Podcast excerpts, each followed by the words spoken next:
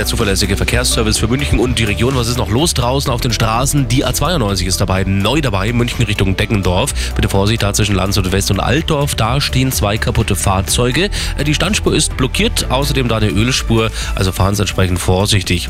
Dann rüber auf die A94, Passau Richtung München, zwischen Feldkirchen Ost und Feldkirchen West. Unfall mit mehreren Fahrzeugen passiert, da haben wir die Standspur im Moment blockiert und auch noch eine Menge los auf dem mittleren Ring, wobei es langsam ruhiger wird. Also nicht mehr ganz so äh, viel los wie noch vor zwei oder drei Stunden. Sie kommen äh, mittlerweile relativ entspannt dann doch in Richtung Wochenende allmählich. Und das sind die aktuellsten Blitze in München und